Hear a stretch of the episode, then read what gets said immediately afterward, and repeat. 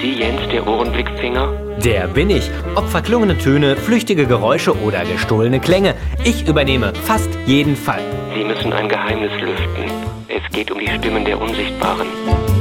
Die Stimmen der Unsichtbaren. Das ist alles ein bisschen verworren. Ich könnte deine Hilfe gebrauchen. Dieter kannst du natürlich auch mitbringen. Dieter, wir sind hier, um einen Fall zu lösen. Außerdem glaube ich nicht, dass wir uns nachher mit dir in eine Schwuppenbar setzen wollen. Also das ist doch... Kommen Sie am Freitag in die Lauscher Lounge. Dort treffen Sie einen Sam Gibson. Sam Gibson. Sam Gibson. Gibson.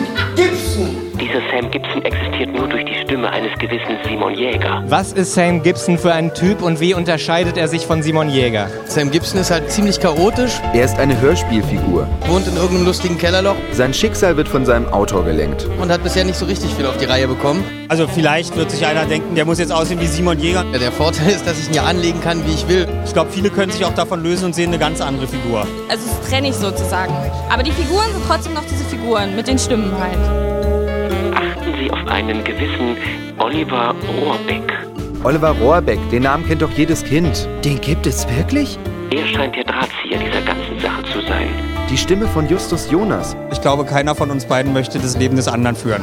Ich kenne ihn halt als Freddy aus Bibi und Tina, von ganz klein sozusagen. Sieht er genauso gut aus, wie er spricht? Er besitzt eine gewisse Macht über die Stimmen der Unsichtbaren. Wir wollen Gesichter sichtbar machen, die hinter Stimmen stecken, die man kennt. Die Stimmen der Unsichtbaren.